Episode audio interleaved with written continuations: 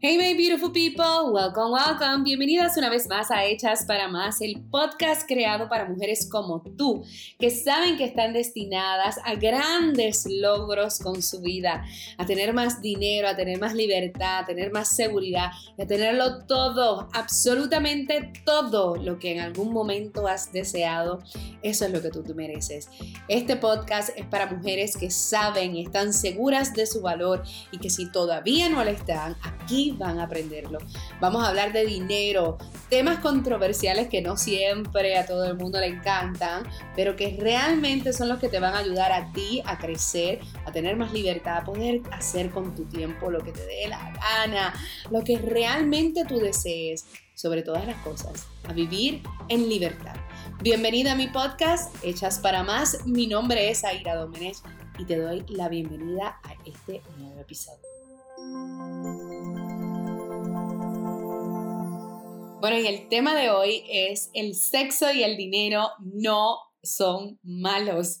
Y me río un poquito porque recuerdo yo tener esta conversación con mi productor y yo le decía, oh my God, no me atrevo ni siquiera a decir ese statement at loud, porque obviamente es un tema medio controversial entre todas nosotras, imagínate, no podemos hablar de dinero y mucho menos ponerlo junto a sexo, eh, pero ahora que tengo la atención tuya, que acabo de decir dos de las palabras más malas y más atrozas eh, y más controversiales del mundo, sobre todo para nosotras las mujeres, eh, quiero hablarte de algo en específico.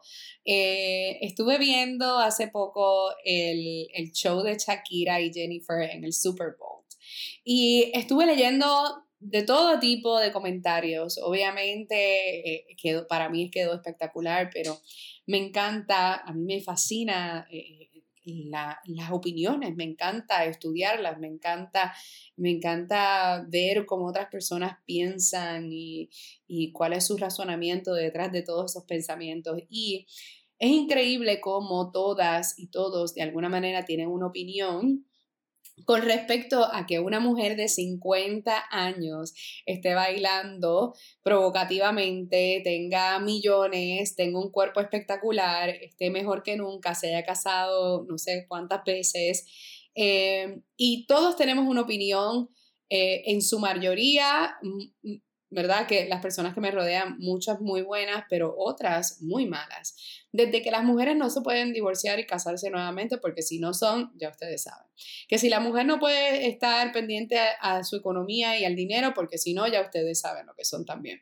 La mujer que está en 50 años y se atreve a ponerse el tipo de ropa que estas mujeres se ponen y bailar como eh, bailan y tener una vida como la tienen, es un tema controversial todavía a nuestra época, a, nuestro, a este momento histórico en donde vivimos. Y esto, es, esto para mí es, es, impresionante. La realidad es que yo sé que, que, que para muchos es una cosa como, imagínate, es una falta de respeto que una mujer de 50 años se vea tan espectacular, sea sexy, tenga dinero, eh, tenga un novio y que viva la vida a su antojo, y que viva a, a sus propios términos y que incluso a los 50 años esté logrando metas que tenía desde muy joven. Yo sigo a Jennifer López, he sido fanática de ella por años, desde, ¿se acuerdan de esa película de Anaconda? Eh, antes de Selena y todo eso me encantaba, me fascinaba su historia e incluso me, una de las cosas que, que, a pesar de que no todo el mundo esté, eh, que hayan personas que estén en desacuerdo conmigo, una de las cosas que más me encanta es... Eh, es con la familiaridad en donde ella asume sus errores y asume pues eh, las cosas que no son tan buenas cuando ella habla de sus matrimonios eh, no fallidos, ¿verdad? De sus relaciones fallidas, de cuando estuvo hablando de cuando tenía baja autoestima, yo que tengo su libro, si ustedes no han escuchado su libro o leído su libro, eh, se los recomiendo tienen que escucharlo. Eh, si eres como yo que me encantan los audiobooks y no tengo mucho tiempo, te los recomiendo que lo vayas y lo escuches. Eh, donde habla pues obviamente de, su relación con Mark Anthony, de, de, su, de sus decepciones y sobre todo de cómo ella encontró el amor propio.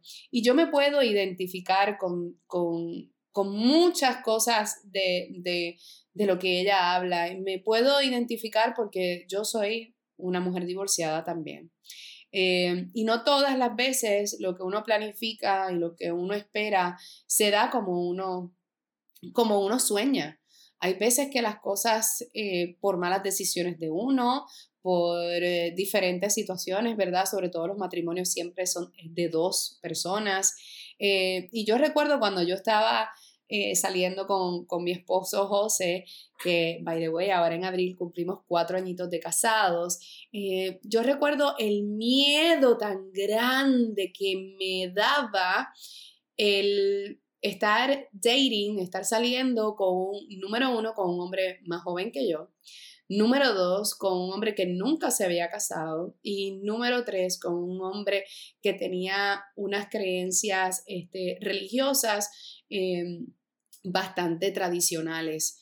Eh, sin embargo, yo por otro lado, pues era todo lo contrario. Mis tradiciones, ¿verdad? Mi, manera de ver eh, mi espiritualidad no es una manera eh, muy, muy tradicional.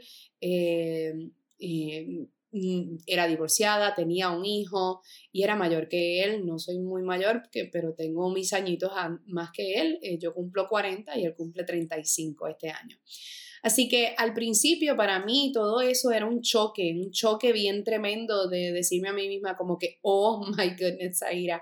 Y yo recuerdo eh, en, nuestro, eh, en nuestros comienzos, eh, mi esposo es fotógrafo y yo era wedding planner. Y yo llevaba muchísimos años en la industria y yo no quería que nadie, nadie, nadie, nadie, nadie se enterara que él y yo estuviera, estábamos dating. Eh, a pesar de que ya yo llevaba más de tres, casi cuatro años divorciada, él también estaba soltero, yo simplemente no quería que nadie supiera que estábamos dating. So, yo para mí eso era una relación que iba a ser media pasajera, este, era la, la, primera persona, como quien dice, con quien yo salía luego de mi divorcio.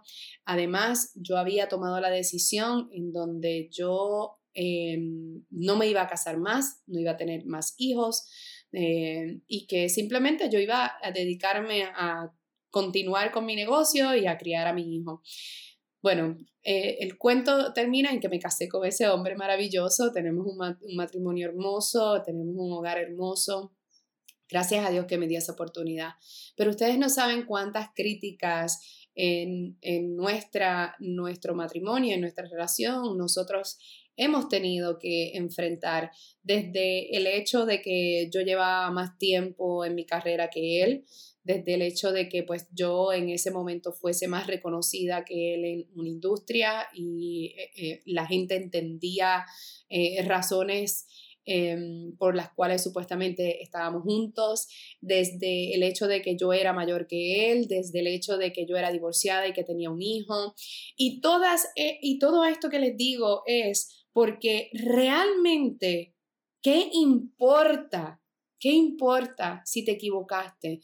¿Qué importa si tuviste un fracaso? ¿Qué importa si las cosas no te surgieron, no, no sucedieron como tú quisiste? ¿Qué importa?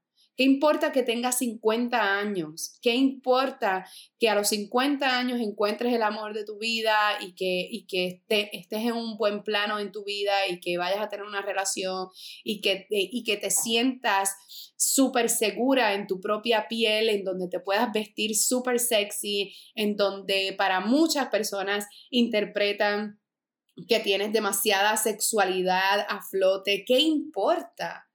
Aquí es donde yo eh, sé que, soy un poco controversial con, con mi manera de pensar, en donde yo genuina, genuinamente pienso en que debemos redefinir las reglas que constantemente nos definen a nosotras las mujeres.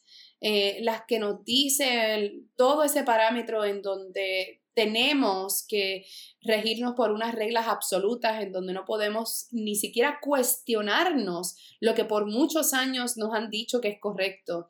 Y yo soy una persona que tengo, mi esposo me dice, Zaira, tú tienes unos valores a veces como de viejita, y es cierto, yo, yo soy muy tradicional para muchísimas cosas, ustedes ni, se, ni, ni entienden, para muchísimas cosas, pero para otras soy sumamente liberal y sumamente, eh, mi mente es expansiva, no contraída, eh, y todo comenzó cuando yo fui cumpliendo más edad, eh, en donde yo me cuestionaba, ok, espérate, pero ¿por qué? ¿Por qué yo no puedo ser una mujer sexy a los 40 años, ahora que voy a cumplir 40?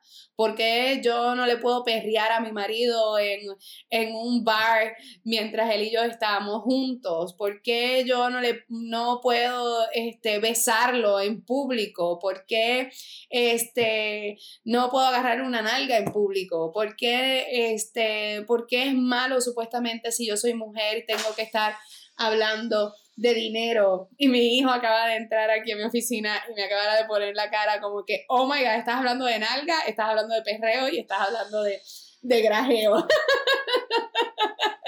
Ustedes no saben la cara de Sebastián cuando acaba de entrar aquí a mi oficina mientras yo estoy grabando.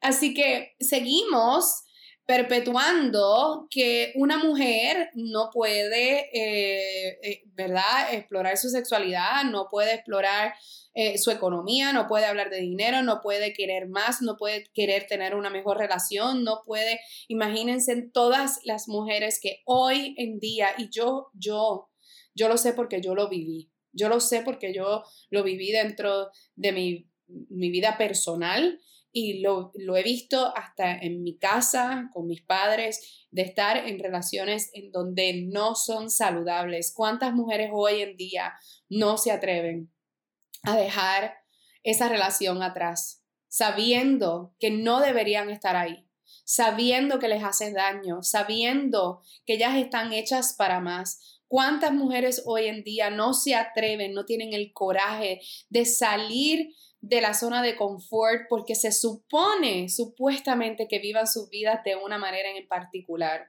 Yo no estoy hablando de estar degenerados por ahí, yo no estoy hablando de infidelidad, yo no estoy hablando de unos valores básicos, pero sí de la manera en que perpetuamos a la mujer constantemente con temas que son importantes.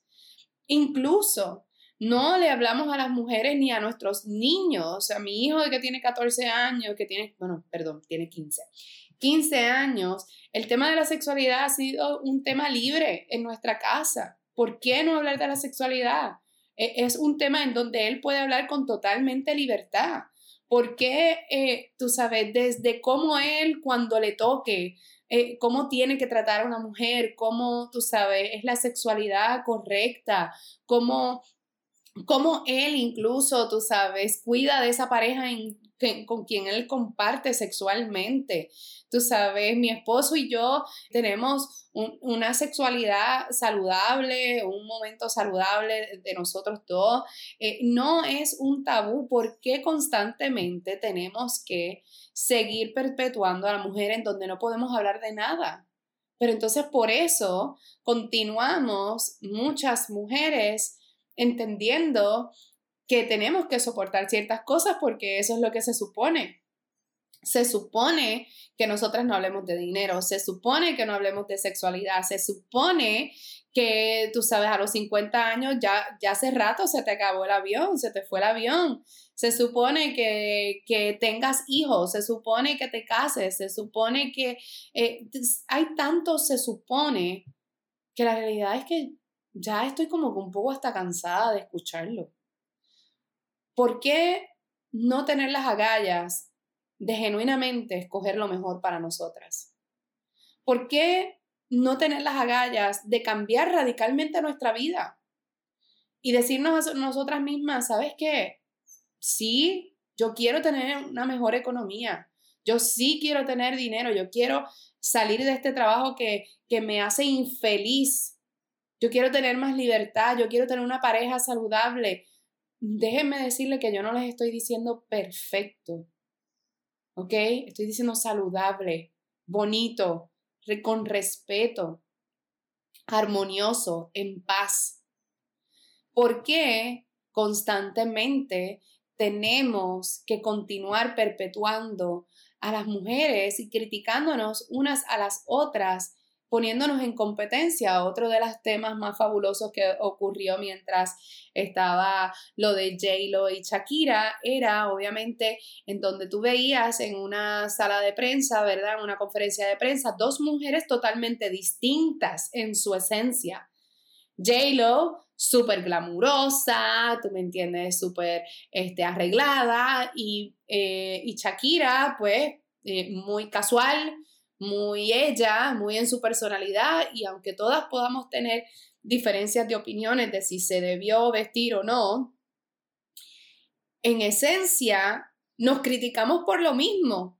Yo veía los comentarios y criticaban a j como que, oh my God, tú me entiendes, como que quisiste verte más fancy, opacar a la otra, este, porque quieres, tú sabes, verte mejor, quieres, este, eh, quieres opacar a los demás, es que siempre, y de momento a la otra también, entonces pues la, le tirábamos porque estaba muy casual y no se había arreglado. Y ahí mismo yo en ese preciso momento, yo que puedo decir que yo, a mí me encanta lo fancy.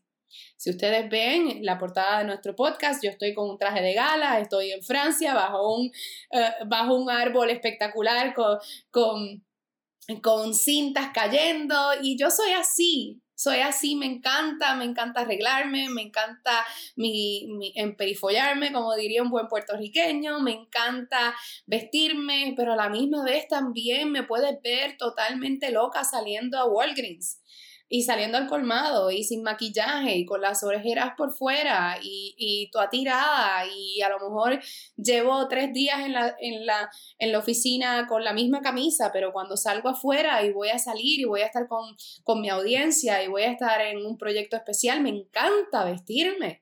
Eso no tiene nada de malo, no tiene nada que ver con la otra persona, no tiene nada que ver que quieres opacar a alguien o que quieres lucir más que a alguien, no tiene nada que ver. Igual tengo amigas que se visten totalmente distintas a mí, que no son super fancy, que no son de estar poniéndose faldones, que son más de jeans, que no se ponen maquillaje. Y con todo eso yo las veo bellas las veo bellas, las veo hermosas. ¿Por qué continuar perpetuando a la mujer ante la crítica de lo que se supone que sea?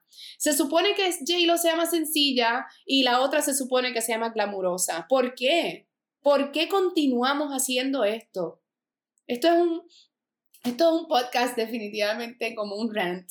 Eh, yo lo único que quiero que te lleves de hoy es que tú entiendas que yo quiero que desafíes las reglas que te dicen a ti que tú no puedes decidir por ti misma, que te dicen a ti que tú no puedes tener algo mejor, que te dicen a ti que tú no puedes, imagínate, ah, verte a los 50 años súper sexy, que te dicen a ti que tú, porque estás divorciada, porque a lo mejor fallaste en varias relaciones, tú no puedes creer más en el amor que te dicen a ti que imagínate, tú no puedes desear tener más dinero y te tienes que quedar en ese trabajo mediocre y no puedes desear más para ti y para los tuyos.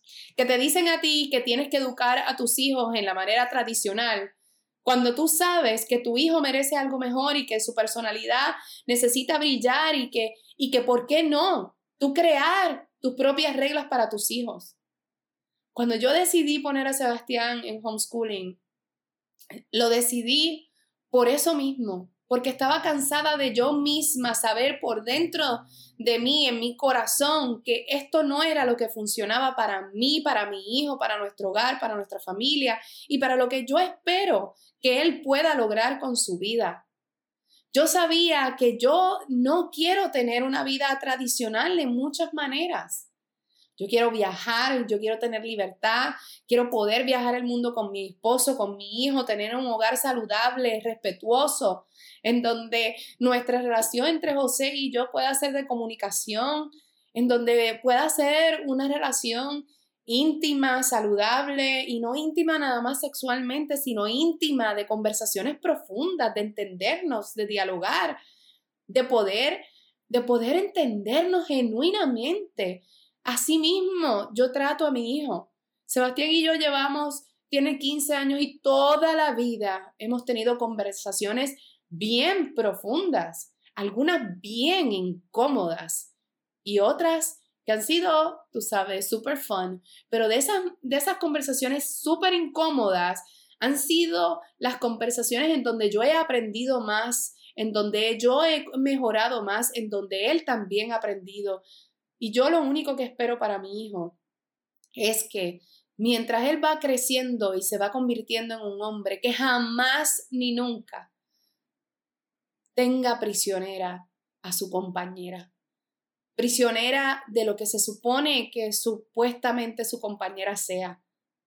Que supuestamente su compañera, su, su esposa, su novia, no pueda hacer X o Y cosa simplemente porque a él no le da la gana, sino todo lo contrario. Ojalá que el ejemplo que yo y José le damos a Sebastián sea de cómo una pareja se ama, se quiere, se protege, se cuida, se colabora y ambos se ayudan yo a veces digo, eh, cuando estábamos casualmente allí en el super, viendo el Super Bowl, de momento encontramos una, una amiguita que trabaja en un hotel que, que, apreciamos muchísimo y estábamos saludándola y ella y yo estábamos como que, oh my god, este show de j y Shakira, esto quedó a otro nivel, estábamos llorando, gritando, estábamos hablando de el, tú sabes, el empoderamiento femenino. Y José estaba justamente al lado de nosotras. Y yo lo miraba y yo decía, Dios mío, gracias Señor, porque mi esposo es un hombre súper seguro de sí mismo y no se intimida en tener al lado una esposa que sueña bien grande. Y yo le puedo decir, no todo el mundo puede con eso, porque yo puedo ir a mil por horas y, puedo crear cambios abruptos y puedo eh, soñar cosas y gracias a Dios, José, eh, me sigue, me sigue, me deja volar, me deja crecer, me deja, me deja crear, me deja ser como yo soy. Y eso es una de las cosas más maravillosas que yo siempre le voy a agradecer. Pero también yo lo dejo crecer, yo lo ayudo a crecer, yo le aporto a su vida. Y cuando yo hablo del tema que fue el, el, título de nuestro podcast, cuando yo hablo del sexo y el dinero no son malos, a lo que me refiero en general es que no podemos continuar poniéndonos a nosotras mismas en guerra.